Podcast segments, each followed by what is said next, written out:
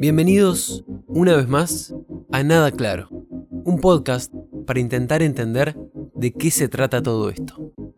En este capítulo hablé con Agustín Ferrando Trenqui, uno de los creadores que más admiro en Internet.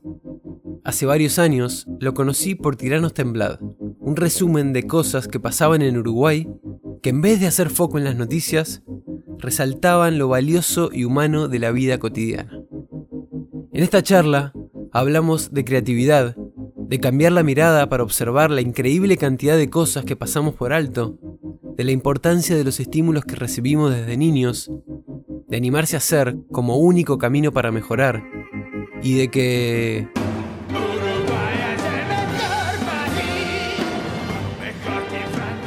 Perdón, perdón. No sé qué pasó. Espero que les guste al menos un poquito de lo muchísimo que me gustó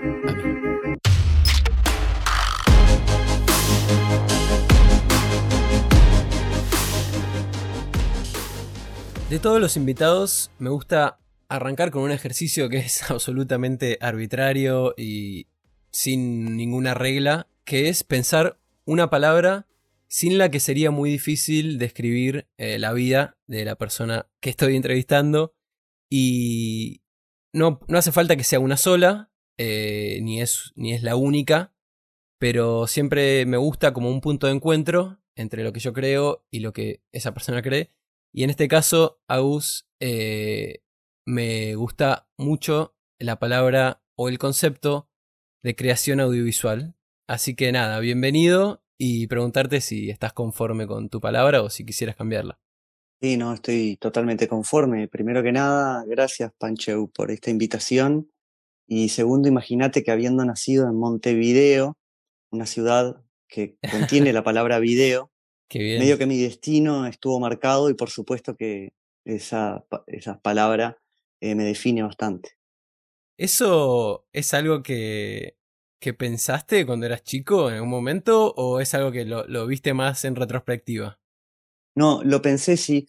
Sabes que había un dibujito eh, que no he vuelto a ver, dicho sea de paso, que eran dos personajes, uno monte y el otro video, pero era un dibujito como si te dijera de Disney, una cosa así, no era hecho acá. Sí. Y, y ahí fue que me di cuenta que estaba contenida la palabra video y siendo que mi amor por el video nació muy temprano en mi vida, siempre lo, lo viví como, como algo lindo, vivir en una ciudad que contenía la palabra video. Me parece increíble y nunca lo había pensado así. Y me parece como de una, de una poesía medio hermosa, como que si un guionista lo escribe, queda cliché. Eh, sí, totalmente. Si te pasa en la realidad está buenísimo. Eh, totalmente. Bueno, y si es, si es así, eh, me gustaría saber qué, qué aprendiste vos o qué te dio a vos la, la creación audiovisual? Mira, eh, primero fue un hobby. Lo empecé a hacer por placer puro. Eh, empecé con 12 años a hacer videos, o sea que no empezó siendo una decisión laboral ni una decisión de vida. Empezó siendo un hobby como tantos otros, como tocar música, hacer algunos deportes. Em, y con el tiempo, hoy en día, lo que te podría decir que me dio la creación audiovisual, me dio la posibilidad de trabajar de algo que me hace feliz y por lo tanto, creo que en el desarrollo de un humano, eh, que mm. el trabajo no sea una mala palabra en tu vida, sino todo lo contrario, una cosa que te motiva, que te hace bien. Em, me, eso como que me, me permitió este, vivir una vida bastante equilibrada mm. respecto de, de las cosas que haces eh, por trabajo y las que haces por placer y una, es como una frontera medio desdibujada, ¿viste? Sí. ¿Te gusta que, que en tu vida sea una frontera desdibujada o, o en algún momento lo sufriste? Eh, no lo sufro básicamente porque yo hago eh, videos o lo que sea, más que nada por una necesidad natural. Mm. No lo hago por, este, no sé, como que si te dijera, vi que existía YouTube y dije, ah, me gustaría subir cosas acá. Yo necesito crear, necesito crear mm. porque mi personalidad y mi configuración interna me lo obligan. Entonces es como que canalizo algo que necesito hacer con algo que tengo que hacer, ¿no? que es el trabajo para subsistir, etc.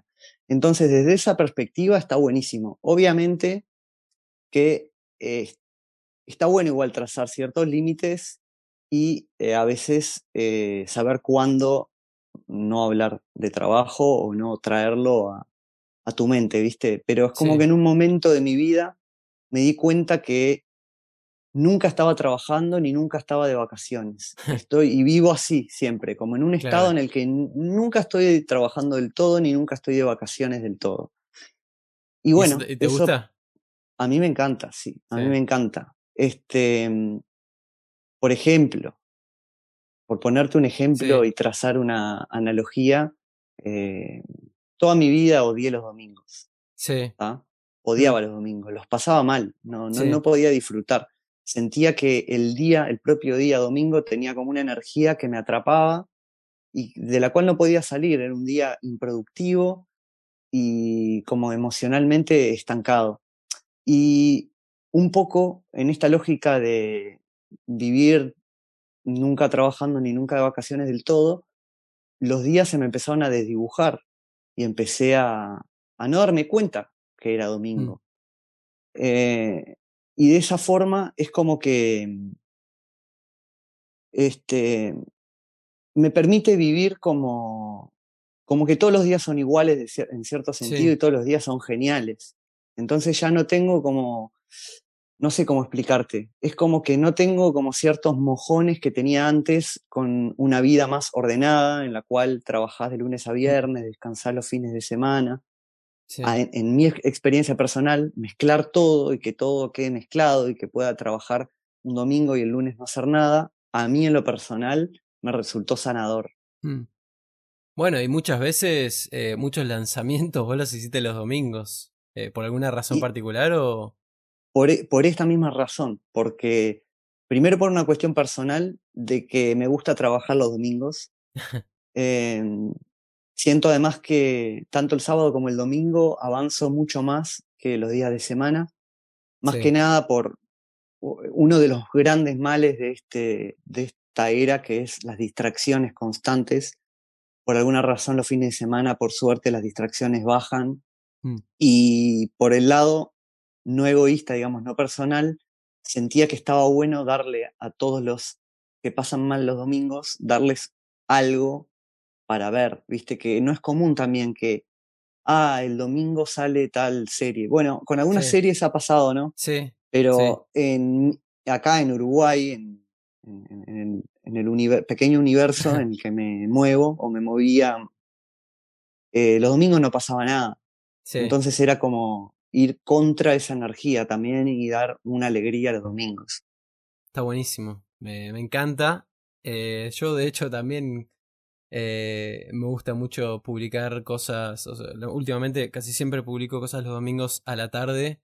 Porque, porque me pasa lo mismo. O sea, creo que es algo que es universal. El hecho de el domingo o el fin de semana como momento ideal de la vida. Y de repente es el, el, el domingo a las 7 es donde se empieza. Viene el barco de la, de la realidad. De la, de la rutina o de lo, de lo que se repite. Y, nada, está bueno para mí, primero, nada, de, los dos lados. O sea, primero, que el domingo no sea tan dramático, además de que de hacer que la semana no sea tan, tan tremenda. Eh, y hacer como ese, ese puente de, de, domingo a la semana, si ese puente puede ser tu, eh, un video que sacás o, o algo que, que, haces terminar un poquito mejor, para mí eso siempre me, me hace bien. Y, yo me acuerdo mucho de, cuando vos publicabas también los domingos a la noche, eh, para el que, para que recién lo escucha, igual obviamente en la introducción también lo dije. Vos, lo que haces, o lo que hiciste durante varios años, eh, fue tirarnos temblad, o que lo seguís haciendo en realidad en, en, no sé en qué. formato anual. formato anual, ¿no? Ahora sí. Sí. Que yo más de una vez te, Fue de la manera en la que te conocí, y más de una vez te, te dije, y, y fue de las cosas que más me inspiraron, de los creadores que más me inspiraron en internet, en la vida. Eh, sobre todo, me parece que por eso que, que, uno a veces busca que es ver cómo cosas que vos tenés adentro, cosas que vos pensás, ver cómo otros las están eh, llevando a cabo y te hacen ver eh, eso que vos quizás tenías y no, y no, no te dabas cuenta que tenías. Y en, y en, tu caso, para mí lo que es Tiranos Temblad, que es el celebrar, el poner el foco en la cotidianidad, en, en hacer extraordinario lo ordinario, en, en crear ese momento para, como te dije alguna vez, lo de si Black Mirror es la es como el espejo negro de la sociedad, las pantallas son como el reflejan algo algo oscuro, que Tirano yo lo veía como White Mirror de, de la manera de reflejar las cosas más lindas del ser humano desde un niño aprendiendo una pirueta con su skate o, la mamá o una abuela eh, hablando de cómo fue su viaje a la verdulería. Eh, entonces, nada, aprovecho este lugar públicamente para agradecerte por haber hecho eso. Y la verdad es que fue algo que a mí me, me hizo sentir un, un, amor muy genuino también por Uruguay. Eh, entonces, como patriota también me, me parece algo, algo muy lindo eh, que hayas creado tanta cultura. Eh, y, bueno, nada, en ese caso es agradecerte. ¿qué, ¿qué, sentís vos que te dio Tiranos Temblad? primero que nada, gracias porque eh, ese comentario que me hiciste de White Mirror eh, me encantó. Eh, y Tiranos Temblad me cambió la vida por completo, eh, a todos los niveles.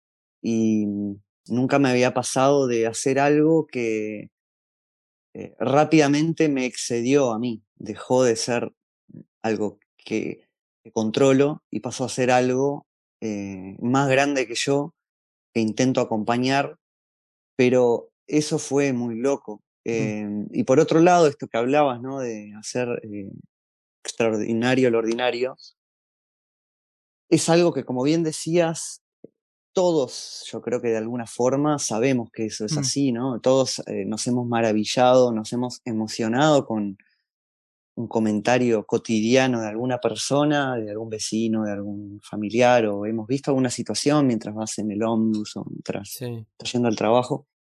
El tema es que ese material era complicadísimo de generar si vos te lo proponías hacer, supongamos, hace eh, 15 años, ¿no?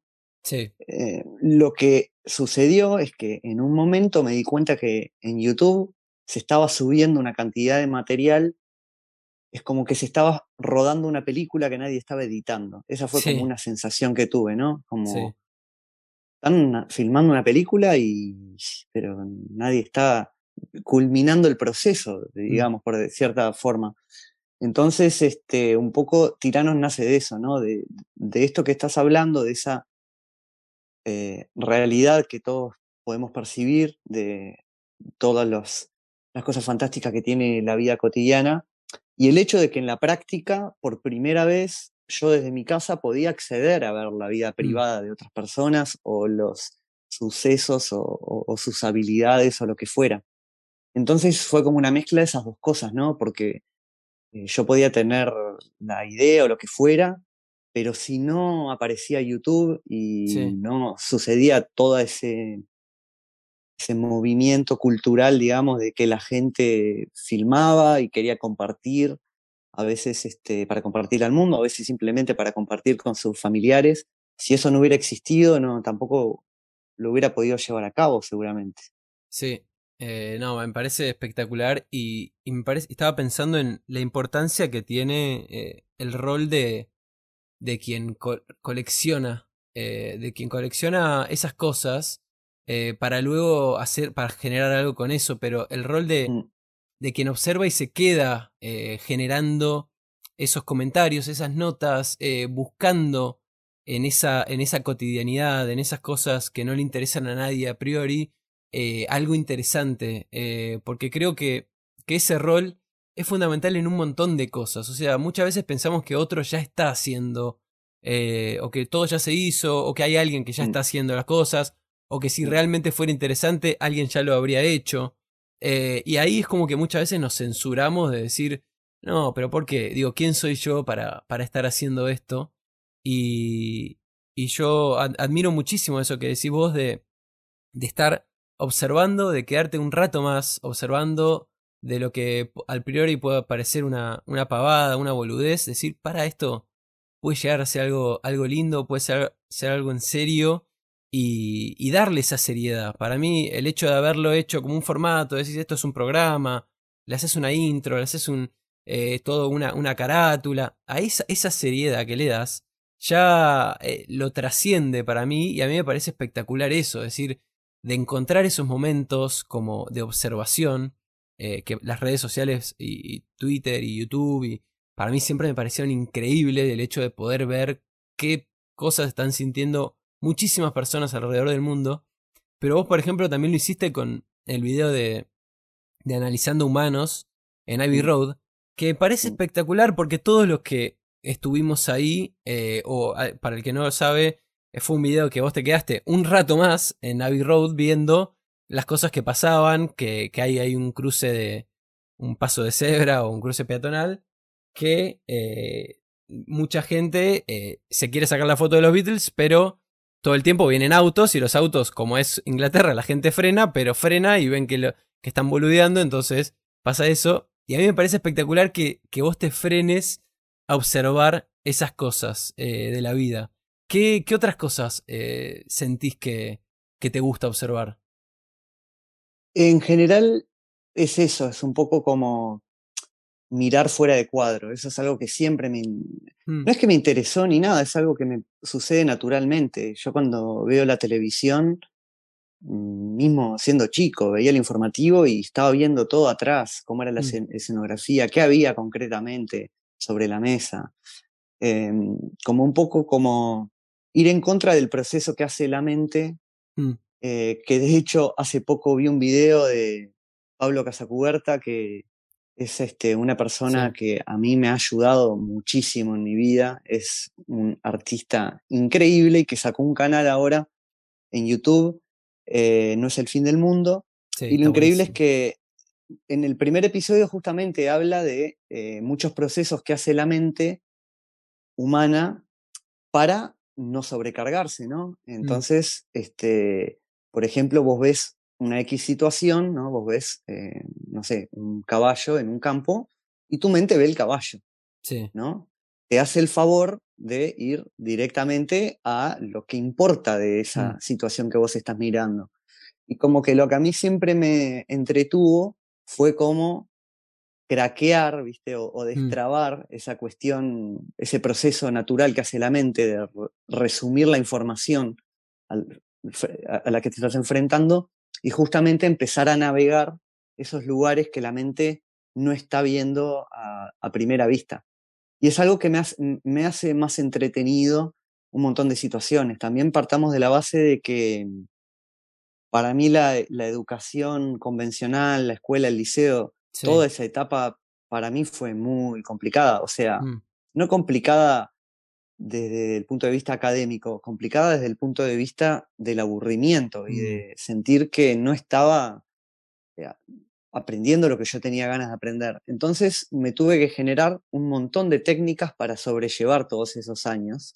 Y una de ellas fue la, la observación de los detalles y este, y cuando me, canso, me cansé de escuchar a la maestra, al profesor, lo que sea, empecé a mirar el entorno, empecé a ver cómo está vestida, empecé a, ver el pelo, empecé a ver alrededor el salón, si tiene una mancha de humedad, si esa mancha de humedad tiene forma de algo. Empezar a jugar con esa información que tenés adelante. Es algo que me ha resultado útil, mm. creo más que nada para no aburrirme en muchas circunstancias. Y después me quedó como ese proceso. Entonces, este, es algo que ahora hago por más de que no me esté aburriendo, digamos. Sí. Sí, sí, sí, está buenísimo. Sí, a mí también me... Toda la vida me, me pasó y yo bastante se lo atribuyo a quizás a mis padres o a mi tío también de... Porque me parece que siempre eso tal vez parte de algún, de algún lado de, gente que te inspiró a ver las cosas de, de otra manera o, que te, que te dijo, mira qué interesante, o sea, darle la vuelta y no, y no ver eh, al cuadro de la Mona Lisa, sino dar la vuelta y ver toda la gente cómo lo está mirando, qué, qué le pasa con eso. ¿Vos sentís que tuviste gente o u obras tal vez o, personajes famosos o que, que, te hayan inspirado en ese sentido en, en, la vida, sea adolescencia, niñez? juventud. Sí, sí, un montón. Em, un montón y hasta el día de hoy. Mm. Mm, en general, yo siempre fui muy autodidacta, ¿viste? Mm. aprendo por la mía. Sí. Las cosas que he aprendido a hacer mejor las he aprendido por la mía. Y ese proceso de autodidacta también me ha llevado como a aprender mucho de las personas, tanto Mm. sea los que me rodean como, eh, como vos decís, yo que sé, figuras, digamos, ¿no? Mm. Y lo que sí podría decirte es que no hay una persona o una figura que me haya influido mucho. Te diría que muchas personas me han influido un poco. Sí. Y, y mm, cuando yo veo mm, a una persona, conozco una persona que tiene una característica de su personalidad que me interesa, trato de pegarme a esa persona hasta Mm. poder entender eh, esa magia que hay detrás, ¿no? Por, Sí. por qué esa persona eh, tiene esa característica que, que yo valoro o que Mm. yo admiro.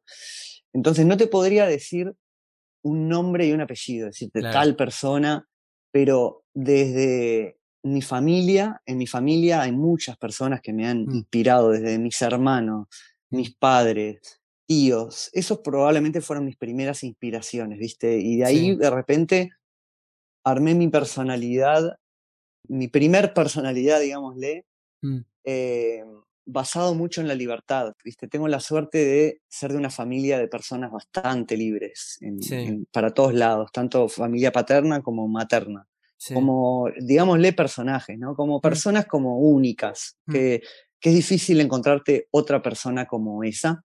Y Mm. después cuando salís al mundo te das cuenta que está lleno de presets de personas, ¿no? Ujú. de personas que eh, no las conoces, tratás con ellos cinco minutos y ya sabes quiénes son. Mm. Y los asociás a otro ser. Sí. Y yo me crié en una familia donde no hay de esos, ¿viste? Claro. Todos son personajes. Y eso Mm. es como que lo que me incitó, digamos, fue a crear mi propia personalidad y no Mm. tener como. No tener miedo a ser diferente, sino todo lo contrario, ¿viste? Sí. Esa fue la gran inspiración que probablemente saqué de mi familia, como que lo diferente siempre fue visto como algo bueno, Mm. ¿viste? Cosa que después me di cuenta que en, la- en el mundo no es para nada así, ¿viste? Sí, sé, sí. desde, desde tiempos inmemoriales, el que era zurdo y lo obligaban a escribir con la derecha y, y yendo a cosas más pequeñas, Mm. muchas veces los padres van moldeando al hijo para que sea lo más parecido al resto de seres humanos posible. O a, sus, o a sus y- expectativas. o a sus expectativas Mm. exactamente, a un modelo que armaron en su cabeza. Mm. Y en mi caso es como que me ayudaron a hacer lo más yo que quisiera y que pudiera. Y eso siempre estuvo bien visto. Y después en la vida hay un montón de artistas que me, me inspiran muchísimo. Lo que sí es muy loco de repente es que eh, muchas veces hay gente que piensa, de repente, no sé, ven algo que es parecido a lo que yo hago y me dicen, este, tenés que ver esto, ¿no? Ahora me está pasando, Sí. por ejemplo, con una serie de HBO Sí. que mucha gente que, que- que quiero y que confío me están diciendo, vos tenés que ver esta serie. ¿Cuál es? Es How to eh, with Sean Wilson o algo así, puede ser. Mm, no lo tengo. Está, em, por lo que vi en el tráiler, es un tipo que va por Nueva York, un poco mirando los detalles y mirando Ah. fuera de. Sí. Ahora, El trailer. lo, en, en mi experiencia personal, esas cosas a mí no me ayudan. Eh, Claro. Yo no encuentro, no encuentro inspiración ahí, al, al revés. Claro. Siento que a veces me queman etapas, ¿viste? Me, como que me. Lo siento como un spoiler de mi propia vida. Claro. Como no prefiero y, y encuentro inspiración en cosas muy diferentes, ¿viste? Encuentro, sí, sí. por ejemplo, Freddie Mercury me ha inspirado muchísimo, Michael Claro. Jackson me ha inspirado muchísimo. Son cosas que no tienen nada que ver con lo que yo hago, ¿viste? Sí. Pero es gente que me que de alguna forma me abrió unos caminos en el espíritu que no me los abrió otra cosa y de repente yo estoy poniendo cosas de ellos Mm. en lo que hago y, Sí. y nadie lo asociaría, ¿me explico? Total. Entonces también las inspiraciones las encuentro en lugares muy extraños. Sí. Me parece buenísimo eso y, y también comparto, porque muchas veces cuando vos, eh, si te comparás con, con los, los que están, los que están haciendo lo mismo que vos, pero mejor, siempre te va a tirar para abajo. Es como, uh, digo, no, ya está, yo no tengo que hacer nada. Si esto ya lo están haciendo mejor, Eh, ahora, cuando, cuando te comparás o cuando ves cosas muy distintas a vos y, y cosas que nada que ver, eh, para mí eso es mucho más inspirador. O sea, para mí yo también la creatividad la veo como, como un poco coleccionar piezas desde diferentes lados, o sea, observando y de, de, distintos lados, de cualquier lado distinto, eh, un poco analizarlo. Me parece que, ese poder que, vos tenés también es espectacular. O sea, el analizar y, el, hacer la analogía también de decir, che, ¿qué onda si va esto con esto? Y haces un, mashup, eh, sea literal como los que hacías, o un mashup de ideas donde decís, hago un noticiero, pero de cosas que pasan todos los días. Eh, para mí eso, la inspiración es increíble, como tomás cosas desde muy lados muy distintos y los podés llevar a otros reorganizándolas vos y, y haciéndolos a tu manera. Y para mí eso es la originalidad. No el inventar algo que no se hizo nunca, sino en realidad eso no se hizo nunca. Vos no, a vos nadie te hizo nunca, más que no existe nadie más que vos para hacer eso. Eh, y, a, mí eso me parece fantástico de, de celebrar que a vos lo que te inspire sean cosas que sean muy diversas. Eh, y cuanto más diversas mejor. Y cuantas más cosas sean mejor porque más elementos chiquitos vas a ir eh, sacando de diferentes lados para crear como lo que venga después. Eh, si vos te miras todo el tiempo lo mismo, lo que crees sea, probablemente sea muy parecido a eso mismo. Ahora, cuando miras un montón de cosas, lo que crees va a ser parecido a en este punto de esta cosa, en este punto de esta otra, y va a ser tan difícil de, de registrar eso que va a ser único. Eh, y a mí eso me parece espectacular. Sí, totalmente. De hecho, em, yo considero que el formato de Tiranos es como una extensión de mi personalidad y es tal cual lo que decís, o sea, obviamente que debe tener influencias, muchas que ni siquiera yo me doy cuenta, pero em, no sé, por ejemplo, em, a mí me gusta mucho la música, ¿viste? Hago música y bla, bla, bla, pero lo hago eso sí traté como de que no entre al terreno laboral ni de creación. Me gustó mantenerlo como un lugar de simple distensión y, didáctico, pero aplico muchas cosas de mm. música cuando edito. Eh, de hecho, por ejemplo, en el último episodio hay varios momentos, tres o cuatro, para los cuales le hice la música, eh. porque no, no, no encontré rápidamente la, lo que me estaba imaginando y me resultó más fácil hacerlo que, que buscar algo muy específico.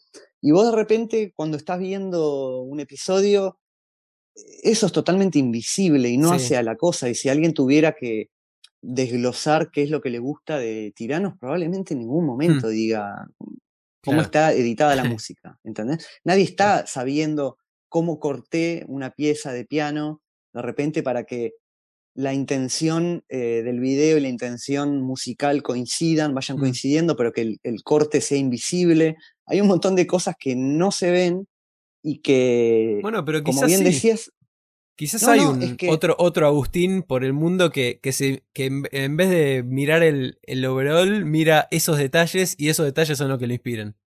No lo dudo, Probablemente. ojalá que sí, y ojalá que sí. El tema es que em, yo trato, en cómo creo las cosas, trato de ser lo más invisible posible. Es decir, yo siento de que si alguien está mirando el video y está pensando en cómo está editada la música o algo de eso, hay dos opciones. A, o trabaja de video y ahí no hay ningún problema, o B, hice mal mi trabajo, porque ah. si alguien está pensando en eso, es porque yo no hice bien las cosas. Yo mm. lo que quiero es que vos entres como una especie de estado de hipnosis en el cual vos estés disfrutando lo que estás viendo y no sepas lo que está pasando. No estés pensando en si hay música, si no hay música, si cortó así, cortó así, si, si usó un corte en paralelo. No, mm. yo quiero que estés metido como cuando yo me meto en una película y no estoy pensando en los actores, qué bien que iluminaron esto. A veces pienso que también que si termino una película y digo, ah, me encantó cómo está filmada o algo, es que la película no cumplió su función. Para mí, para que una obra cumpla su función, vos de cierto modo tenés que olvidarte que hay mm. una persona eh, organizando cierta técnica y organizando ciertas variables para armar algo. Tenés que simplemente conectar y estar ahí y no sabes qué pasó. Y no sabes qué pasó. Y que venga alguien y te diga, che, ¿viste que usó tal canción? para la verdad, no sé qué pasó. Me metí ahí adentro, estuve viendo, me, quedé pensando en, la cara que puso tal persona cuando dijo tal cosa, me quedó la frase que dijo tal otro. Mm, Y lo que me pasó en una época que siento que a veces le pasa a muchos creadores es que hacen arte para artistas. Hacen Mm. el arte pensando en que el otro disfrute de estas cosas. Que diga, uh, mirá qué bien, mirá qué bien cómo combinó esta, esta música con este corte. Y la verdad es que si vos lo pensás desde esa perspectiva, nunca vas a salir de un nicho, porque la realidad es que los artistas no somos el mejor público que podés llegar a tener. Sí, El sí, público es la gente, es la gente que está viviendo la vida y que pone el video un rato y que no tiene por qué saber ni de edición ni de esto para decir, uh, esto está bueno y esto no. Mm, Simplemente tenés que hacerle vivir una experiencia y esa es la magia que Mm. puede llegar a tener el audiovisual, que te hipnotiza por un momento, vos estás viviendo una experiencia y podés estar con frío y olvidarte, podés, eh, te podía, podías tener un dolor de muela y te olvidaste, y eso es lo que yo intento hacer. Entonces, si bien eh, le presto mucha atención a la técnica y bla, bla, bla, trato de nunca pasar, ni que nunca, de- nunca tratar como de visibilizar mi trabajo, sino todo lo contrario, ¿viste? Que pase lo Mm. más invisiblemente posible. Y por eso es que te digo que está lleno de cosas, de detalles, de influencias, de lógicas o máximas que yo me he metido en la cabeza, que andás a ver de dónde las saqué, pero que en el mejor de los casos nada de eso tiene que quedar visible en el video, Claro. digamos. Me parece hermoso, me parece hermoso eh, cómo, lo, cómo lo entendés, o sea, cómo lo ves así, eh, cómo te pones en el, en el lado del, del espectador y de y, y generar una experiencia, o sea, algo que, que sientan. Está esta, esa famosa frase de, de la gente no se queda con lo que vos le dijiste, sino con cómo le hiciste sentir. Y, y me parece espectacular que, que, que tengas ese foco, o sea, el foco de, eh, o por lo menos en la primera, en la primera visualización, eh, que en la primera visualización lo disfrutes, te lleve para un lado, te lleve para el otro, eh, y, que, y que después en la segunda, cuando lo vuelvas a ver, pues yo la cantidad de, episodios de Tiranos que volví a ver, eh, para entender qué es eso que te Mm. gusta.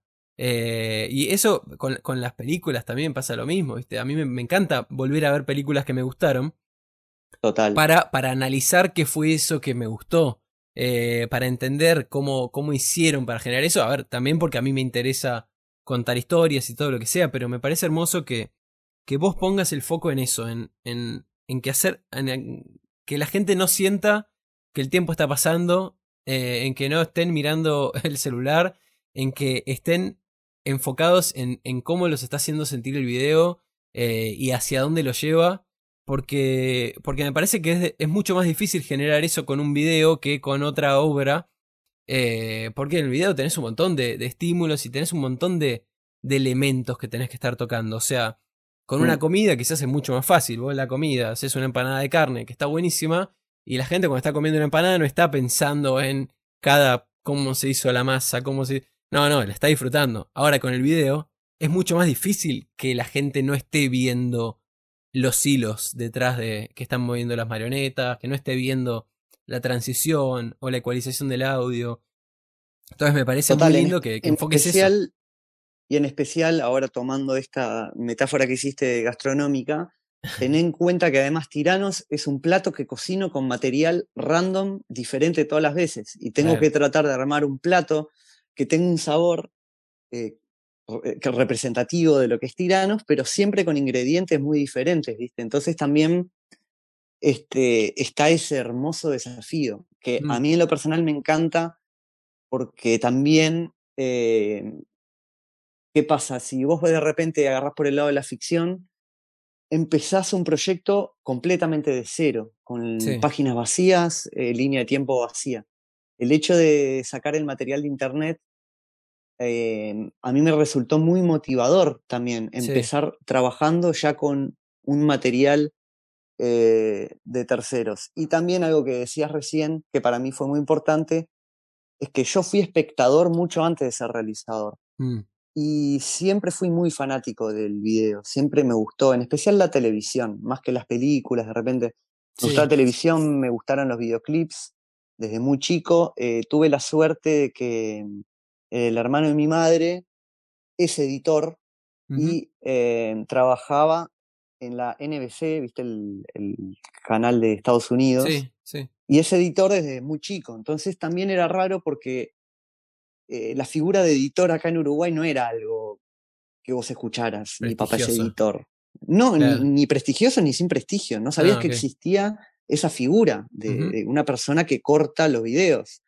Este, y mi tío nos mandaba VHS grabados de Estados Unidos, entre los cuales eh, no- los que más nos gustaban eran de MTV, VHS 100% MTV, ponía a grabar hasta que se acababa el VHS a tiempo real. Sí.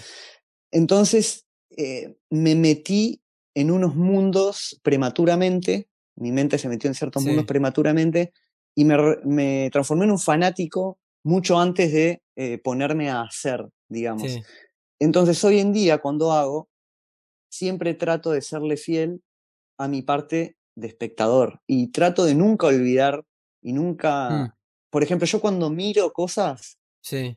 Soy espectador, eh, Claro. no, no estoy mirando cómo lo hacen y cómo no lo hacen. Es algo que me pasó cuando estaba estudiando en la facultad, sí, eh, se me rompió todo. O sea, todo lo que veía, estaba viendo cómo lo estaban editando, de dónde lo habían iluminado. Claro. Eh, las películas dejaron de tener sentido porque empecé a ver todo, viste, todo. sí. Y por suerte pude ir como retroceder en ese sentido.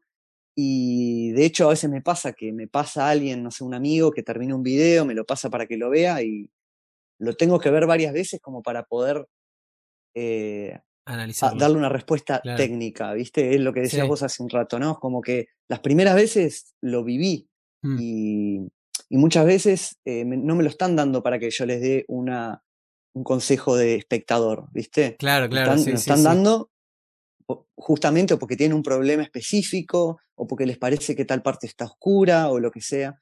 Y mm, entonces cuando hago trato de mantener eso, ¿viste? Sí. Y, mm, y, y es otro que te decía, de no hacer arte para artistas, que es algo que también mm, en, en algún punto siento que fui un poco para ese lado Mm. y rápidamente me di cuenta que yo quería hacer cosas para la gente, ¿no? Para la Mm. gente común, a pie, no, no Sí. quería hacer arte para una elite, ¿viste?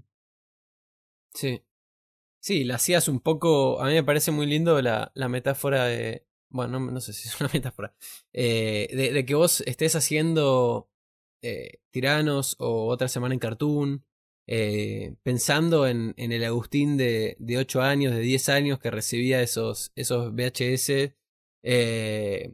para, para pensar en, en esa mente como libre de, de análisis y, y con ganas de, de sentir eso que ven, de divertirse, de emocionarse o de nada, simplemente como poder experimentar esa pieza sin, sin darle demasiadas vueltas técnicas ni, ni razonando demasiado todo. Totalmente, porque hasta te lo hace como un poco más fácil todo el proceso, ¿viste? Si lo Mm. ves desde ahí, si lo ves como un espectador. Y este, mm, con otra se- semana en Cartoon en particular es algo que me lo repito en la cabeza constantemente, porque al haber sido fanático yo de las cosas que veía, eh, es como que sé o percibo lo que el fanático puede estar queriendo Claro. ver, ¿viste? Sí, sí, Digo, sí. ¿yo, qué, yo, ¿yo qué querría ver de esto? O sea, ¿qué me interesaría ver de esto? Y en cierto modo eso te acorta pila el camino, ¿viste? Que si no desde la abstracción de la creación, este, y siendo que casi cualquier tema lo puedes agarrar de un millón de perspectivas diferentes, es como que por un momento tratar de concentrarte en qué querés vos, qué, qué querrías ver vos como espectador, ¿viste? Claro. Este, eso, eso me ha servido mucho y creo que también, por ejemplo, con otra semana en Cartoon ha dado muchísimo resultado porque el público infantil es un público sumamente complicado Sí, eh, en el sentido de que no te hacen compromiso de nada, es súper exigente y además vos siempre estás desfasado, ¿no? Porque Claro. yo tuve ocho años, pero los niños que tienen hoy ocho años son otro tipo Otra de niño del que yo era. Entonces sí hay cosas que puedo eh, sentir que tenemos en común, pero también tengo que eh, escuchar, escucharlos a ellos y tratar de sacarles la ficha a ellos, de Mm. ver qué están pensando, qué están viendo. Em, yo qué sé, la velocidad a la, a la que se maneja hoy la información también, ¿no? Sí. Eh, yo, por ejemplo, cuando empecé, una de las críticas que recibí a veces de, mis familiares es que eh, cortaba mucho las cosas, como que hacía todo muy corto, ¿viste? Mm, Y que si te fijas hasta el día de hoy, eh, mantengo esa, esa característica, ¿viste? Es como que Sí. resumo mucho, no, no me gusta como estirar las cosas y siento como que si te pedí tu atención y vos me la estás dando, Mm. no te quiero traicionar, ¿viste? Claro. Entonces no te quiero repetir nada, en especial hoy en día que podés poner pausa y pasar para atrás. Yo te digo una vez las cosas en el tiempo justo que me parece, ni, ni- no lo hago corto a propósito, pero no hablo más de nada de lo que me parezca que sea eh, suficiente. Y un poco la realidad me terminó acompañando, porque hoy en día es más lógico hacer las cosas de esta manera, ¿viste? claro, Hacerlas obvio. Sí, sí, sí. sintéticas, Dinámico. eh, dinámico. Y cuando yo tenía esa edad, la lógica era otra, los Mm. tiempos eran otros. Entonces, por eso es que es súper desafiante hacer cosas para más pequeños, pero hay ciertas cosas que no cambian. Y como por ejemplo, eh, el- lo, que- lo que los niños valoran la fantasía, lo que los niños valoran Mm.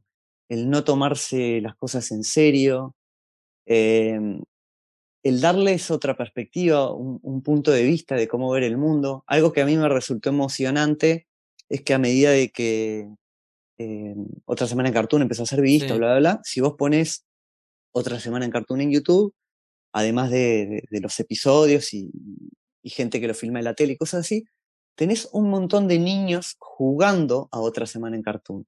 Y vos te preguntarás, ¿y qué es jugar a otra ¿Y lo semana en? Cartoon? Bueno, básicamente ellos se ponen en su cuarto y dicen, eh, esa bolsa hoy de mañana Ah. no estaba ahí y ahora está ahí. Sin dudas, eh, saber cómo llegó a ese lugar es un misterio. Ahora veamos Qué los increíble. personajes favoritos de mi, de mi cuarto y empiezan a, a, a filmar los muñecos. Entonces vos ahí te das cuenta que detrás del formato, detrás de, de- de una pieza audiovisual, lo que había era un punto de vista de cómo ver la Sí. realidad, de cómo ver tu propio cuarto, y que es un poco lo que hablábamos al principio. Sí, Estás en sí. tu cuarto, estás aburrido, y no te das cuenta que hay de todo para ver, de todo para hacer, y que es simplemente, simplemente como panear la cámara. Es como que Mm. nosotros tuviéramos como una cámara que está en modo automático Sí. y que la dejamos en modo automático, Mm, y como si no supiéramos que existe la perilla que te la pasa manual y que en realidad vos podés empezar a depositar tu vista y tu mente y tu, tu capacidad de análisis, no en las cosas a donde la mente te va a llevar naturalmente. Y eso es un poco lo que es la esencia de Tiranos, es un poco lo que es la esencia de otra semana en Cartoon. Y cuando me encontré estos niños jugando a eso, es como que me di cuenta de eso, algo que no me había dado cuenta, que lo que les estaba dando era un punto de vista. Qué increíble. Me, me Mm. encanta, me, me- me parece alucinante que eso, ese, ese resultado, eh, el haber generado en un niño la, la curiosidad por, por observar, eh, por observar otras cosas, eh, por crear, eh, me parece que al final en esas cosas que, que quizás vos lo, viste en un video, lo ves en algunos, pero seguramente es muchísimo más de lo que vos ves eh, y muchísimas veces no vas a saber esos resultados. Tal vez alguien te los dice o lo que sea, pero tal vez hoy estás generando eso en un, en un Agustín de 8 años, eh, esa pasión por, por observar el mundo, por generar algo divertido, por mirar eh, para el otro lado, por dar vuelta a la cámara. Eh, a mí eso me, me parece increíble y, me parece que de, es- de ese modo eh, estás realmente cambiando el mundo, o sea, cambiando el, el- día a alguien o, algunos segundos de su día a alguien, realmente le estás cambiando la vida y, y si le cambias la vida a alguien también para mí cambias el mundo. Y, y no lo digo en términos grandilocuentes, me parece que esa es la manera de, de cambiar el mundo, eh, persona a persona, eh, generando miradas, eh, haciendo que, que puedan ver las cosas de, de otra manera, que puedan valorar más lo cotidiano, lo que está siempre, ir un poco en contra de, de la corriente de atención, o sea, me parece que como, como venimos hablando, uno de los temas más, más complicados de, de esta era es la atención, porque, porque todos la quieren robar, o sea, lugar al que vas, eh, a- aplicación que abrís, eh, todo, todo, todo te está llamando la atención todo el tiempo, tenemos una cantidad de información muchísimo mayor a la que podríamos siquiera en nuestra vida llegar a, a leer o a ver o a escuchar o lo que sea.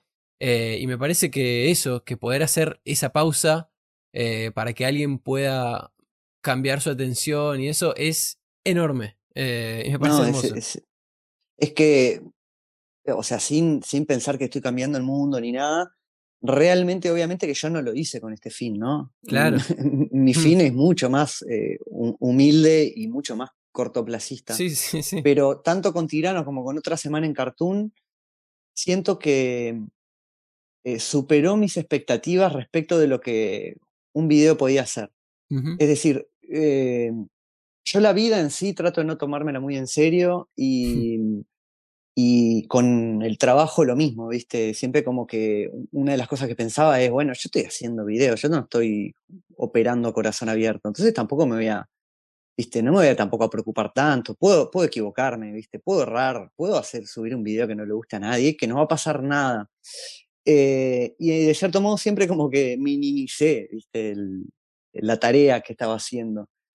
Y, y estas cosas no solo me, eh, me llenaron, no, sé cómo explicarte, como de una energía que no sabía que, que haciendo videos podía llegar a tener, como de, como de sentir que estaba haciendo algo que estaba haciendo bien, por más mínimo que sea, viste, en un mundo en el cual destruir es fácil y rápido y construir es lento y trabajoso, sentir mm. que estaba construyendo o por lo menos eh, aportando eh, en el equipo de los que tratamos de construir, este, es como que superó mm. mis expectativas. Nunca, nunca estuvo dentro de mis planes poder hacer algo que cambiara medianamente la forma de ver el mundo de mm. alguien, jamás en la vida. Y lo otro que me resultó revelador es que me di cuenta que muchas veces las formas de lograr algo, la mejor forma de lograr algo es la forma indirecta, increíblemente. Entonces, ¿a qué me refiero? Por ejemplo, em, amo la naturaleza, amo a los animales, los respeto, etcétera, etcétera. Sí. Supongamos que yo hubiera querido decir, ta, yo hago videos y yo quiero que la gente respete más a los animales, ¿no? Mm. Entonces, suponete que yo hacía un video explicando de por qué hay que respetarlos y bla, bla, bla, bla, bla. Probablemente hubiera tenido muchísimo menos repercusión, como pasa con la mayoría de las campañas por algo, ¿no? Una campaña por algo ya eh, por alguna razón, ya el hecho de tratar un tema directamente eh, tiene menos efecto. ¿Y qué pasó? Recibí, eh, después de, no sé, al segundo año de Tiranos Temblar, recibí un mensaje de un chico que fue increíble, que me, me explicó una situación que él había vivido, en la cual había visto un pajarito que no podía volar, y él medio que se acercó y había como un grupo de varones de su misma edad que se empezaron a burlar y empezaron a, a, destratarlo indirectamente por estarse preocupando por un pajarito y que él eh, se sintió intimidado por la situación y por la presión social y que medio que no hizo nada y vino un perro y se lo comió. Mm, tremendo, no esperaba ese. horrible. Corte A, eh, segundo año de Tiranos Temblad y el loco eh, no me acuerdo bien qué había rescatado, si una gaviota o bla, bla, bla. Sí. Y eh, salió crack de la semana, ¿no?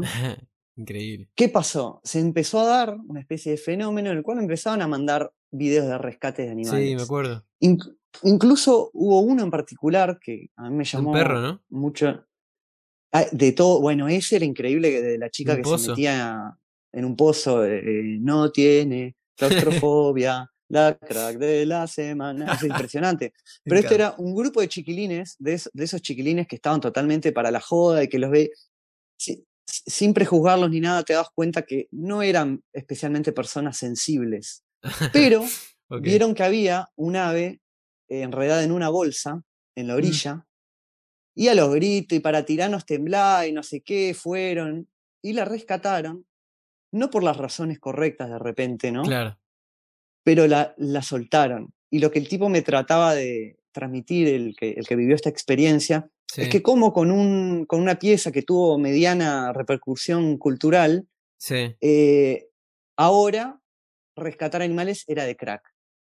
Y cómo eh, yo sin darme cuenta había logrado, aunque sea en un pequeño grupo de personas, dar vuelta a eso. Y que rescatar un, pajarito indefenso no era de un paloma que, no, que no, juega al fútbol y que, ¿entendés? No. si, si rescatás sos un crack y sos el crack de la semana. Y eso hizo que incluso gente que no entendía por qué lo hacía, lo hiciera. Mm. Que es algo que también a mí, muchas veces tampoco me importa si alguien hace el bien, aunque sea por equivocación, yo lo prefiero eso, ¿viste? Total. Entonces ahí también es como que me di cuenta de cómo eh, a veces las cosas hay que hacerlas a nivel indirecto. Y a partir de eso, tanto en Tiranos Temblar como en otra semana en Cartoon, hago un montón de cosas indirectas. Y, y de repente no hablo de ciertos temas eh, a propósito, ¿no? De temas de los cuales se hable mucho o generen división en la sociedad. Y de repente, por no hablar de esos temas, estoy haciendo algo constructivo respecto de esos temas, o, mm, bueno, como esto de los animales. Entonces, descubrí, por eso te digo que Tiranos me cambió la vida de otra semana en Cartoon, porque descubrí que lo que estaba haciendo era más que entretenimiento. Si yo quería, ¿no? También podía hacer solo entretenimiento, pero me dio también la posibilidad de poder eh, aportar cosas que mm. yo sentía o que aún siento que hay que aportar eh, pero de modo indirecto. Pero mm. vos no te des cuenta, yo no te estoy diciendo, che, hay que respetar a los animales y si están en aprietos ayudarlos. Yo no te digo eso. Yo lo que te digo que si haces, salvás a uno, sos el crack de la semana. Y ahí vos ves qué haces. Si vos querés el crack de la semana o no. No, me parece. Me parece increíble y, y, justo te iba a preguntar qué era lo. De, cuáles eran de, esas cosas más lindas que, que te habían pasado. Eh, con a vos o, con cosas que habías generado. Esta me parece hermosa. Eh, y, me, y concuerdo con vos en que muchas veces eh, suceden cosas que vos no esperás que, que sucedan. A veces para el, para el bien y a veces para el mal. Pero, pero, pero sobre todo en, esta, en esto que decís, de que al final vos lo que estás haciendo es, es mostrar, es demostrar en realidad tu manera de, de ver el mundo, tu manera de, de valorar esas cosas y, sea porque lo hacen por eso, por, por hobby o, porque quedó bien en el, en el último episodio, eh, me parece que ese, esa, eso que decís que es indirecto eh, es valiosísimo, esa, esa inspiración eh, a otros por, por generar eso. Y, nada, en ese, en ese sentido te quería preguntar, ¿cuáles fueron o cuál crees en general que fue como de las cosas más lindas que te pasaron haciendo, haciendo todo esto? audiovisual, videos, mashups Tiranos otra semana en Cartoon. Creo que lo más lindo que me pasó a nivel general fue el hecho de que, como te decía hace un rato, me desarrollé como de una forma libre, como una personalidad eh, eh, bastante personal, digamos, y que eso te posiciona en la sociedad en un lugar medio extraño, en el cual mucha gente no te saca la ficha, mm. no saben bien qué tipo de persona sos, qué, qué tan funcional puedes llegar a ser para la sociedad. Mm. Y lo, eh, haciendo estas cosas, logré como mejorar mis vínculos con el mundo en general. Mm. De yo hacia el mundo y del mundo hacia mí. Eh, un montón de gente que conocía en la vida, que fueron compañeros de clase, cosas así, que en un momento es como que sentí que me entendieron. Que mm. dijeron, ah, ahora entiendo. Y como que mejoró, mejoró mi vínculo con la realidad por completo. Pero siento que del lado externo es como que me terminaron de sacar la ficha mucha gente, gracias a las cosas que hice, ¿viste? Eh, me terminaron de entender. Vos pensá también que yo dentro del audiovisual acá en Uruguay también fui un bicho raro y antes de... O sea, yo terminé de estudiar en el 2004, yo ahí ya hacía videos, ¿no? Pero, mm. digamos, entré al mundo laboral antes de que existiera YouTube, ¿no? Claro. Entonces, claro, no me quedó otra que transitar caminos convencionales. Y obviamente mm. dentro de los caminos convencionales de, del audiovisual, era un bicho raro. Eh, no, yo podía hacer las cosas a mi manera, ¿viste? Eh, también, obviamente, toda esa época me ayudó a aprender a manejar ciertas técnicas que yo no las hubiera manejado por mi propio eh, interés, ¿viste? Como que Mm. tuve la necesidad de, de, aprender a hacer ciertas cosas y eso me generó un entrenamiento que, que, agradezco y bla, bla, bla. pero claro, no dejé de ser un bicho raro para la comunidad audiovisual, ¿viste? Y eso Sí. también, cuando logré hacer mis cosas, es como que me entendieron, me aceptaron y me abrazaron. Y eso creo que fue lo más lindo en términos generales. Después, en cosas particulares, mm, no te puedo ni, no sé Mm. ni cómo, em, ni cómo ¿Cómo empezar. O sea, a nivel más eh, particular de situaciones, lo que me pasa que es increíble es que eh, a mí me gusta mantener mi anonimato en, en términos visuales, ¿no? Mm. Cuanto menos muestre mi cara, para mí es mejor. Sí. Básicamente porque me gusta, me me gusta ser invisible en la Mm. calle, ¿no? Te pongo un ejemplo. Ayer eh, estaba, estaba acá donde vivo yo y había un rodaje de una serie, ¿viste? Que es algo para, para caer, es algo rarísimo, ¿no? Sí. Entonces, obviamente, me, me puse ahí, me puse a filmar, pero me puse a filmar todas las situaciones de- que se estaban dando alrededor, de los curiosos, ¿viste? De, Pero vos, vos no estabas en el de- rodaje. No, no, no, yo pasé Ah. en la bicicleta, vi que había un rodaje y me puse a filmar como curioso, ¿viste? Sí. Y a los 10 minutos se me acerca uno ahí de la producción que me vio que estaba filmando. Cuando se me acerca me dice, ¿vos sos el de Tiranos Tembladas? Sí. Ah, no filmes, no sé qué. Digo, no, no, no, no, tranquilo que estoy filmando de, curiosidad nomás, bla, bla, bla. No, no, no pasa nada, toque, toque. Ta, Ese tipo de cosas a mí no me gusta que me pasen, porque a mí me gusta Claro. ser in- invisible, ¿viste? No me gusta eh, que me vean al de Tiranos Tembladas filmando y piensen, no sé, que estoy como que voy a subir ese material o lo que sea. claro. Entonces, por el contrario, lo que me sucede muchas veces es que tengo vínculos con personas eh, de acá, del barrio, por ejemplo, y que en un momento se, se enteran o se dan cuenta que yo soy el de Tiranos Temblados, ¿no? Y es tan, pero tan hermosa la Mm. reacción de la gente, es tan, es tal el, el- el agradecimiento que recibo y que además, al, como te digo, al yo vivir bastante de incógnito, o sea, Sí. tampoco, tampoco es que estoy acostumbrado a que la gente me reconozca, ni, ni Claro. tengo eso de, de que ya me, eso, que ya me acostumbré, viste, a que la gente te diga cosas o lo que sea. Y que venga de gente con la que cual, vos ya tenés un vínculo y te caen bien y de repente te están tratando de transmitir un agradecimiento, tratar de, de, de transmitirte lo, lo que les gustó, lo que hiciste, lo que sea. Eso es algo que no, no, no sé, siento que es mucho más de lo que cualquier realizador audiovisual puede soñar.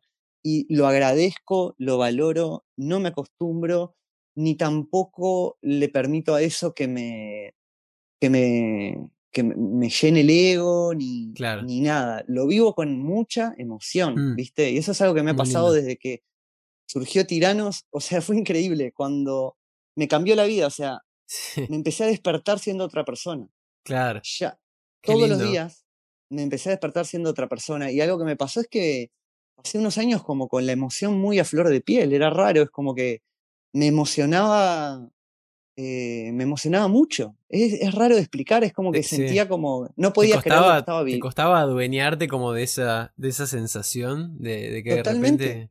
eh, Sentía que me quedaba muy grande, viste, que no, no, no podía con eso. No podía con eso que estaba pasando, que no estaba preparado y que, que no, lo, no lo podría haber este, imaginado. Y por eso también es que es algo que respeto mucho y cuido mucho, ¿viste? Sí. Y, y de repente todo lo que sucede hoy con muchos creadores audiovisuales que enseguida em, empiezan a mucha Am, exposición. la exposición, aprovechar el momento, ¿no? Que también era Sí. lo que mucha gente que me, que, que me quiere y que me quería aconsejar bien me decía, boludo, aprovecha el momento, es ahora, o sea, no te Claro. creas que te van a, a llamar para hacer el comercial de yerba toda la vida, es ahora. Sí. y traté de no sucumbir a- ante esa presión y simplemente mantener la esencia de hacerlo por las mismas razones que lo hice el primer día. Y por eso es que hoy en día lo hago anual porque es lo que me da ganas de hacer. Si yo, o sea, si yo tuviera algún tipo de compromiso comercial no podría hacerlo. Y traté de que no, que no me cambie nada, ¿viste? Una de las cosas que me propuse desde el principio es que no hubiera publicidad, que la gente ponga play y no le salte ninguna publicidad de nada, que sea como un, rega- un regalo genuino. Y todas estas cosas que te empiezan a pasar en un punto te pueden llegar a marear, ¿viste? Y decir, eh, no sé, la primera vez que me dijeron que me pagaban por postear algo en Instagram, Obvio que lo dudé y dije, bueno, ¿por qué no? O sea, vivir del audiovisual en Uruguay no es fácil, o sea, no es que te, no, no tenés espalda para andar rechazando eh, ese tipo de cosas. Y sin embargo, eh, me, fue tan lindo todo lo que me pasó que es como que le puse un candado hermético y dije, acá no entra nadie. Y esto se va a seguir haciendo de la misma forma hasta el último día que lo haga.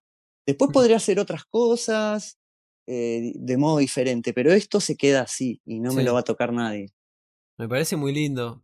Sobre todo que, que vos estés en línea con eso. O sea, que, que lo que estés haciendo, lo que, vos, lo que vos elegiste con eso, esté en línea con lo que vos, con lo que vos querés. Y eso me parece como. que a veces parece tan fácil de, decir, pero. Eh, mismo como decís vos, que es el reflejo, como es una extensión tuya, eh, que vos lo cuides como, como un hijo eh, y que digas esto es esto y no, y no es otra cosa, y para hacer otra cosa será otra cosa. Eh, pero que estés en paz con esa, con esa creatividad y con eso me, me encanta. Y como un respeto hacia lo que sucedió, ¿viste? Respeto todo lo que sucedió alrededor y no quiero, como te decía, yo siento que Tiranos rápidamente pasó a ser algo más grande de lo que soy yo sí, y por eso lo respeto. Al ser más grande que yo, lo respeto y lo cuido. Digamos. Claro. Sí, y en cierto punto también, eh, o por lo menos yo, yo pienso eso de las ideas, que, que hay un punto en el que son tuyas. O sea, cuando son ideas, son tuyas. Eh, hasta el momento en el que pones publicar que, que ya no son tuyas, ya es algo en sí mismo. Eh, y es de. Esa, o sea, se puede defender por sí mismo y es de internet en general, quizás. y, y, si critican a tiranos, no te están criticando a vos. y si, no sé, felicitan a tiranos, te estarán diciendo algo bueno a vos, pero también están diciendo algo bueno de eso, como que eso no diga, ah, que están hablando de tu ego y que están hablando de qué bueno es o qué malo es, eh, pero para mí es muy difícil y, al mismo tiempo es muy importante poder diferenciarse uno de las cosas que genera y entender que son algo en sí mismo, que y, como nada, que eso no te afecte tanto en, lo negativo ni que te hagan nublar la, la vista y, y, cómo entendés el mundo en, si te empiezan a decir todo el tiempo cosas buenas. Totalmente, pero es que lo que vos decís, cuando hablan bien de tiranos, están hablando bien de tiranos. De hecho, eh, yo disfruto de cosas de tiranos que me sorprenden cuando las veo, ¿no? te pongo un ejemplo, la intro de los episodios cuando digo otra semana en Uruguay o otro año en Uruguay. Tal hizo tal cosa, tal hizo tal otra cosa, ¿no? Yo hasta que no lo veo armado, eso no tiene el poder. Claro, no existe. Y la, la primera vez que hice ese, esa intro, que no me acuerdo, fue alrededor del episodio 8, ¿no? Porque algo también que tuvo interesante es que el formato se fue como armando a la vista, ¿viste? Claro, eso es hermoso. Y, y, en un momento encontré un formato y me quedé ahí, pero encontrarlo me llevó un tiempo. Y la primera vez que hice esto, esta intro, que se me ocurrió que podía hacerla, y la vi, me largué a llorar. No podía, pero no por, no por lo que yo había hecho, por lo que estaba viendo. Claro, sí, sí, sí. explico? Sí, sí, que la creación superó como al, al, maestro, como que, sí, está buenísimo. Exactamente, y no fue, lo que está bueno de ahí no fue lo que hice yo. Lo que está bueno de ahí es que cuando vos empezás a ver recortes muy pequeños de distintas vidas, cosas que por separado no pasa nada, cuando las ves todas juntas pasa algo. Y eso no, eso no es algo que inventé yo, ni que tiene que ver con, con nada, eso es algo que sucede y que yo eh, simplemente lo pude, lo pude propiciar por una lógica mucho más racional, pero que logró una cosa que escapaba a mí y que desde bastante pequeño yo me di cuenta que a mí se me ocurren ideas, ¿viste? Eh, todo el tiempo, o sea, no... Es, es como algo que yo pensé que era más normal en la gente, el hecho de que se te ocurran ideas, ¿no? Y siempre viví el tema ese de las ideas con mucho respeto. ¿En qué sentido? Yo las ideas no hago nada para que me aparezcan, ¿entendés? De repente en mi mente aparece como una frase o una imagen, algo, no sé en qué formato se manejan los pensamientos, pero aparece algo para lo cual yo no hice nada, apareció ahí, ¿viste? Entonces, si yo empiezo a creer que esas ideas me pertenecen y que soy un crack por tener ideas, eh, la verdad que le estoy faltando el respeto al proceso y le estoy faltando el respeto a, al lugar ese de donde están naciendo las ideas. Por eso que yo siempre me posicioné como en una vereda de enfrente y agradezco el hecho de tener ideas y agradezco el hecho de haber podido dar con cosas estas, como lo, te- lo que te digo de la intro, pero soy muy consciente de que no dependió de mí, de que yo no tuve nada que ver con eso y un de que sí, pero sí. Sí, pero vos lo, no, vos lo lo vos que te lo digo. ordenaste, lo, pero eso ahí hay un valor enorme. En, No, en, n- cómo lo estructuraste, cómo le... eh, eso, para mí el, el valor es como vos agarraste el foco de luz y dijiste, miren, miren esto, qué interesante que es. Eso no, ni que hablar, pero podía no pasar nada, ¿entendés? Podía Claro, no pasar obvio. nada. El Sí, hecho de que pase algo no depende de mí, dependió obvio. de, de ese material, del poder que tiene ver a una persona de forma espontánea, porque esa Ujú, es otra cosa que tiene Tiranos que a mí me encanta, Sí, que es la espontaneidad en la pantalla, ¿no? Que es total. algo que nosotros ya estamos mu- muy acostumbrados a que en la pantalla no estamos viendo espontaneidad, estamos viendo o conductores o actores, en general gente que Sí, o está gente filmándose mirando mientras se mira, eso... filmándose mientras se mira, eh, y lo que mm, empezó a darnos YouTube es gente viviendo, ¿está? Sí, ¿Qué pasa? Em, yo me enfoqué mucho hacia el documental, ¿está? Cuando, sí, cuando empecé a filmar y eso. Y me he dado cuenta que la cámara genera como un bloqueo psicológico en la gente, ¿está? En todo el mundo. sí, Eh, y, y no es una cuestión de costumbre ni nada. Vos sos una persona, en el momento que te apuntan con una cámara, y, sí, y en especial si se prende una luz roja, naturalmente pasás a ser otra persona. Lo que Mm, empezó a pasar en YouTube es que, supongamos el caso de la mamá, ¿no? mm, Eh, el nieto estaba en la casa charlando con ella y de canuto una cámara apoyada charlando con ella. Entonces, si yo como realizador hubiera ido, pedido permiso para ir a filmar, hubiera estado ahí con una cámara, un micrófono, la mamama no hubiera podido hacer la mamama por Claro, una cuestión natural de la sí, realidad, por un sí, bloqueo psicológico natural. Entonces lo que nos dio YouTube fue que nos permitió acceder a la espontaneidad de un montón de gente y eso fue también otra cosa de las que yo intenté proteger, porque en la medida de que Tiranos empezó a ser popular y bla, bla, bla, empezaron a, mandarme cosas ya pensadas para salir sí. y Y ya no tenía ese... exacto, no tenía esa cuota que aparte es algo que todos lo percibimos. No es algo que vos puedas eh, de claro. repente explicar ni pasar a un método científico, pero vos percibís si esa persona está actuando de un modo natural o si está condicionado por alguna razón, ¿viste? Claro. Mm, Entonces, mucho del poder de tiranos también radica ahí, radica en que vos estás viendo gente actuando de forma espontánea, entonces Ahí estás está en una tu pantalla, pero. O sea, tu- la importancia de, que, de que tenía para vos eso. Eh, exactamente, exactamente, y de como el protagonista acá es el material y yo lo que soy es un vehículo y lo único que hago es en YouTube busco como piezas de puzzle y después pongo todas esas piezas que encontré en el piso y trato de armar una figura que tenga sentido, pero me baso en esas piezas y trato de no tocarlas, como de simplemente ser un puente, un joven, eh, una tarde paseando por su bicicleta se encontró con esto. Yo digo eso nada más, yo no Sí, digo ni, ni que está increíble, ni que no está increíble, ni ojo con esto, ni ojo con lo otro, yo simplemente hago un sí, puente para que vos entiendas el contexto necesario para que yo te pueda poner ese video empezado y entiendas dónde- qué está pasando, sí, qué está haciendo esa persona. Pero el- mucho del poder radica en cosas que no dependen de mí.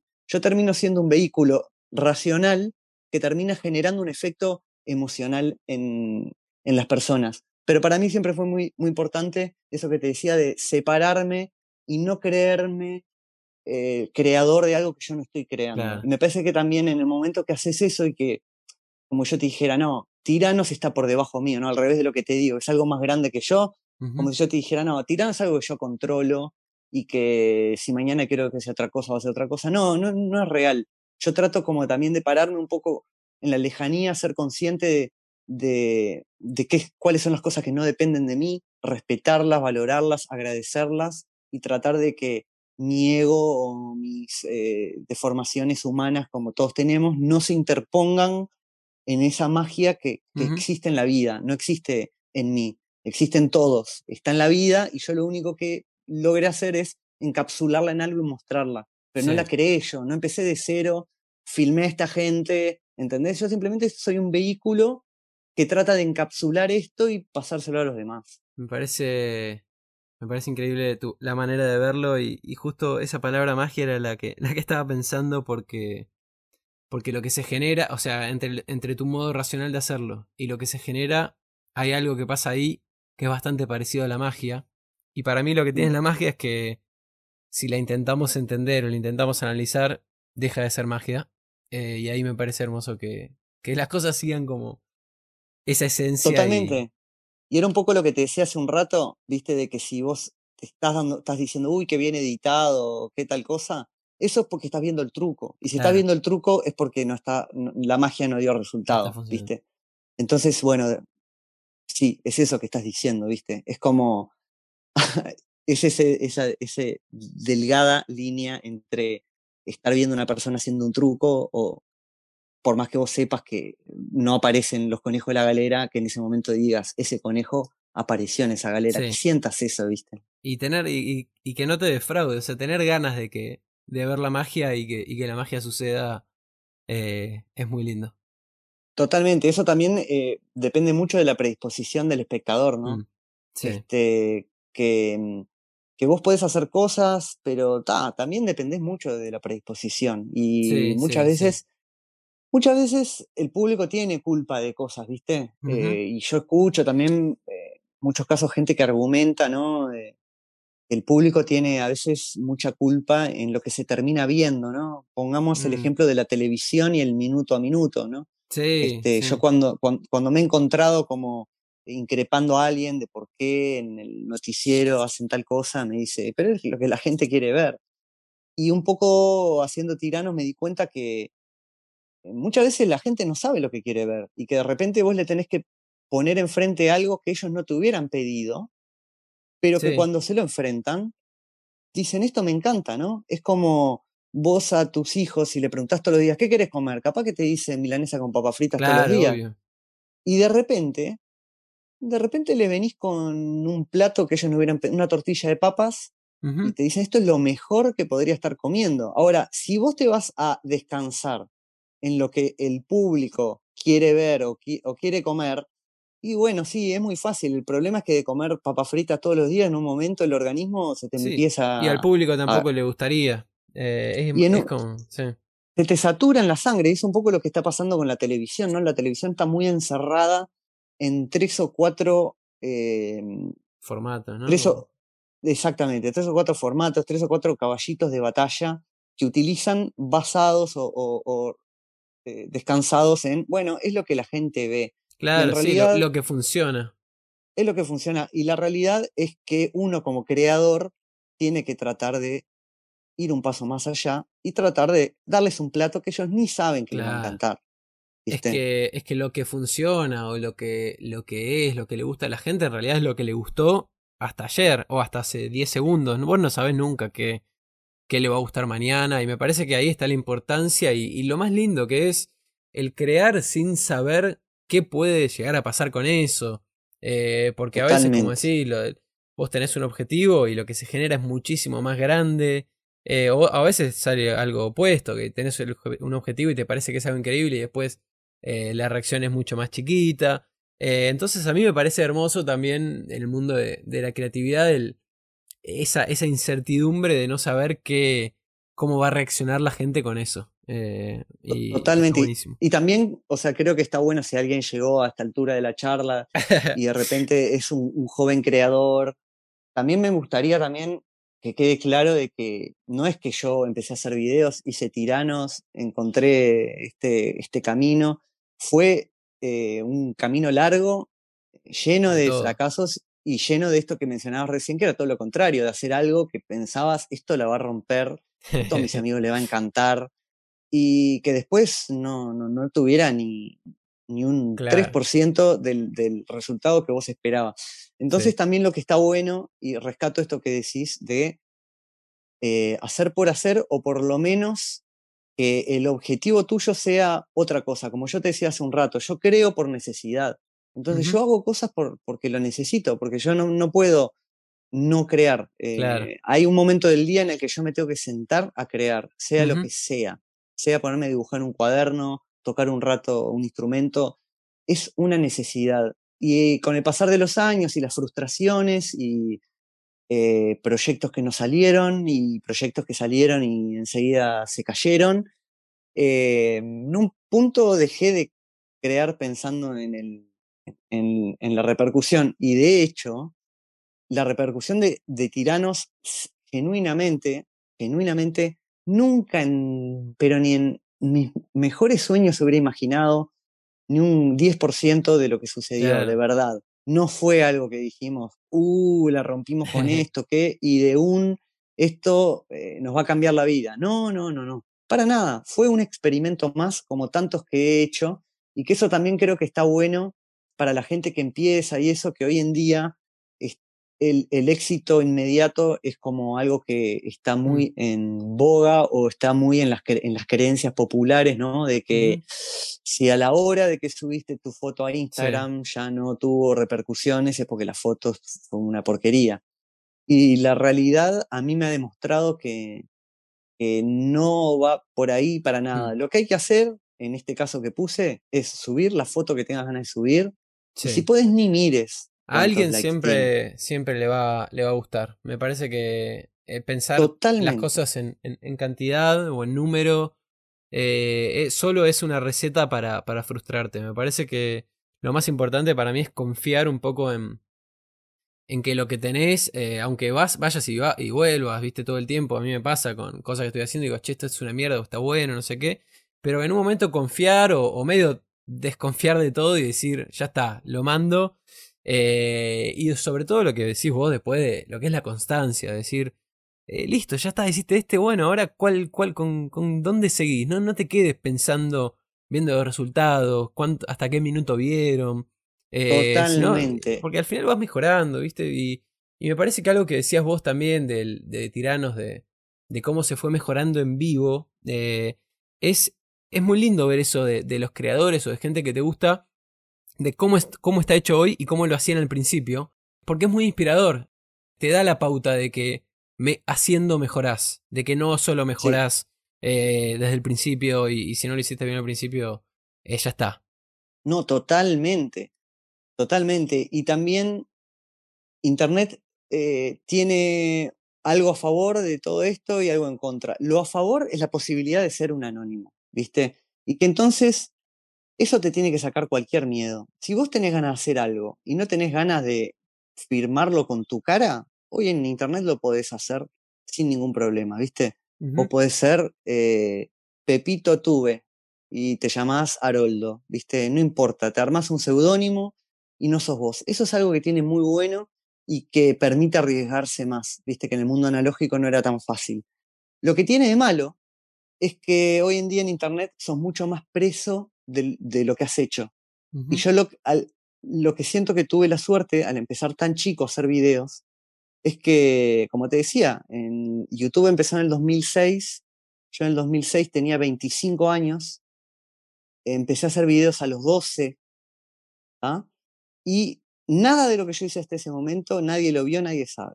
No cargo con ese peso, no importa lo que hice hasta ese momento, no es que está, vas a YouTube, pones mi nombre y aparece un canal de YouTube que hice con 13 años que me moriría de vergüenza, ¿viste?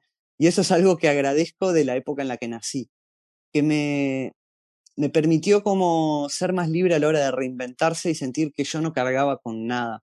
Y que hoy en día tampoco cargo y que si este, de repente mañana quiero hacer algo nada que ver, que hay, de hecho lo hago, voy y lo hago y no lo, no lo promociono a través de tiranos, nadie, mucha gente puede no, saber que esas dos piezas son hechas por la misma persona. Y eso en parte es por no cargar con nada. Vos no cargas con nada, ¿viste? Y, la gente, los jóvenes de hoy o los que empiezan hoy, lo que lamento de ellos es que de repente sus primeros videos ya están en YouTube y por más que vos los bajes y sos una, una persona que pasó a tener cierta relevancia, eso ya quedó en la vuelta. En algún lado va a ser resubido y te da de repente menos posibilidad de, de retransformarte y de reinventarte, ¿viste?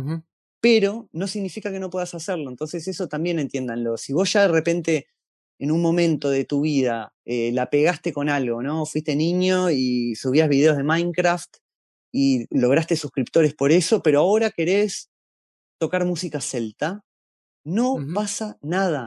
No tenés ninguna obligación de ser esa misma persona bueno. que está en YouTube y que la gente te, te dice, che, a ver cuando seguís subiendo videos Minecraft. Si Sí. no está en tu corazón seguir por ese lado, no pasa nada. No hay ninguna obligación de ser la misma persona. No hay ninguna obligación de seguir en el mismo canal de YouTube. No hay, eh, Sí, eh, Internet nos da esa libertad y lo que le digo a la, la gente que esté metida en esto, que sean más jóvenes, que la aprovechen y que no carguen con Ujú. ningún peso y que si pueden o si tienen alguna inseguridad, usen un seudónimo y por lo menos al principio manténganse anónimos. Y eso les va a dar pila de libertad y para hacer lo que quieran. Yo cuando hice el primero Tiranos no se lo pasé a nadie, a nadie, a nadie, a nadie. Me daba vergüenza que me escuchen hablar mis amigos. Pánico. Entonces lo que hice fue, puse en YouTube una cosa, no le dije a nadie. Y chao. Y cuando se fueran enterando, se fueran enterando. Pero si yo hubiera dicho, uh, no, mm, me da vergüenza mostrarle a mis amigos esto, ta, no lo hago. ¿Viste? No, no. Internet nos da esa posibilidad hoy de reinventarnos y de ser anónimos. Me parece, me parece súper valioso eh, lo que decís y, y sí, comparto que, que lo mejor a veces es, es que las cosas se den como resultado y no como objetivo. Sobre todo el pegarla que sea un resultado, no un objetivo. El, el estilo, el tener un estilo, bueno, que sea un resultado de las cosas que hiciste hacia atrás, ¿no? El decir, yo voy a, este va a ser mi estilo. Totalmente. Y, y tiene que ver un poco con lo que te decía hace un rato de lograr las cosas de forma indirecta. Sí, Es esto mismo. ¿Vos querés éxito? Bueno, no vayas en busca del éxito. total. ¿Querés plata? No vayas en busca de la plata. La gente que logra esas cosas fue en busca de otra cosa y como consecuencia logró el éxito o logró el dinero. Y mm, a veces se confunden, entonces era un poco lo que vos decías, ¿viste? Si vos abrís tu canal de internet y vas a estar mirando los analytics, cada cosa que subís y los horarios y en qué minuto, eso te va a llenar de una confusión que no ayuda en lo más mínimo. Y lo que otra cosa que recomiendo es mirar para adentro mucho más que para afuera, mucho más. Entonces, mucho más que los comentarios, que esto, que lo otro, mirá cómo te sentiste vos, qué, qué parte hubieras queri- querido cambiar, qué cosa ves ahora y no te sentís representado. Dale mucho más importancia a eso que a lo que venga de afuera. Está buenísimo. Eh, bueno, Agus, la verdad que me pareció muy inspirador eh, y me pareció un privilegio tenerte, eh, poder hablar con vos eh, y, que, y que te hayas sumado a esto. Eh, hay como una- unas mini preguntas que son como un rapidito para, para cerrar. La respuesta puede ser un poco más larga si querés, pero están un poco más desconectadas entre sí, por eso la, la intro. La primera es si, si cobraras como un sueldo suficiente para vivir, para darte gustos, ¿de qué te gustaría trabajar? Eh, surfista profesional. Excelente. Eh, ¿Hay algo que te dé miedo? Sí, un montón de cosas. Eh, déjame, si querés te digo algunas, pero No, no hace falta. Eh. al dentista. Uf, bien, repetida esta, pues ya la, la han dicho y, y sí, es un miedo común. Em, ¿Qué te gustaría hacer hoy antes de que termine el día? Eh, una canción. Bien, me encanta.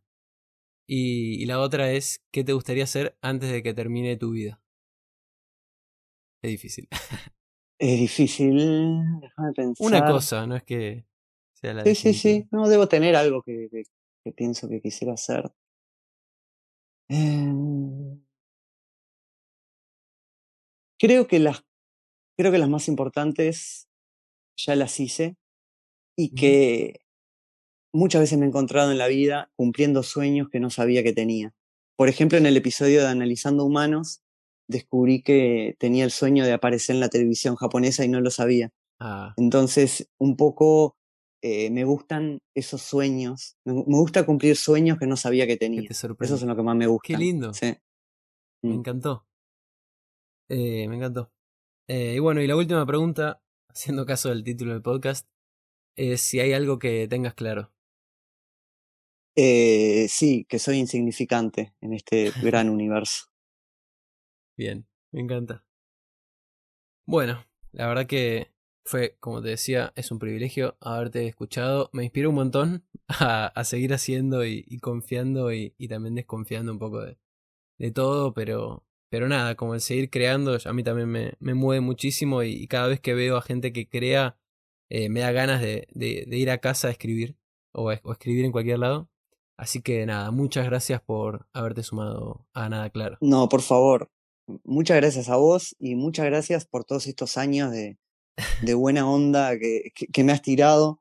Este, me encanta lo que estás haciendo y espero que cada vez seamos más los productos de Internet que buscan sumar y que buscan ir por el camino del bien, que a veces es, como te decía, es mucho más fácil y rápido destruir. Que a veces la, la, la industria de la, de la, destrucción te da mucho más likes y, y, views que la de la construcción, que es mucho más lenta y sutil. Y te agradezco por lo que estás haciendo.